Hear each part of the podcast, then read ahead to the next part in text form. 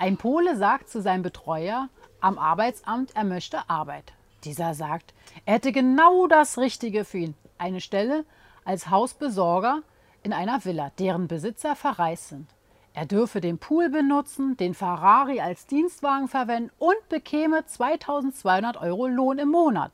Darauf sagt der Pole, Sie wollen mich doch wohl verarschen. Darauf der Betreuer des Arbeitsamtes, na, wer hat denn damit angefangen?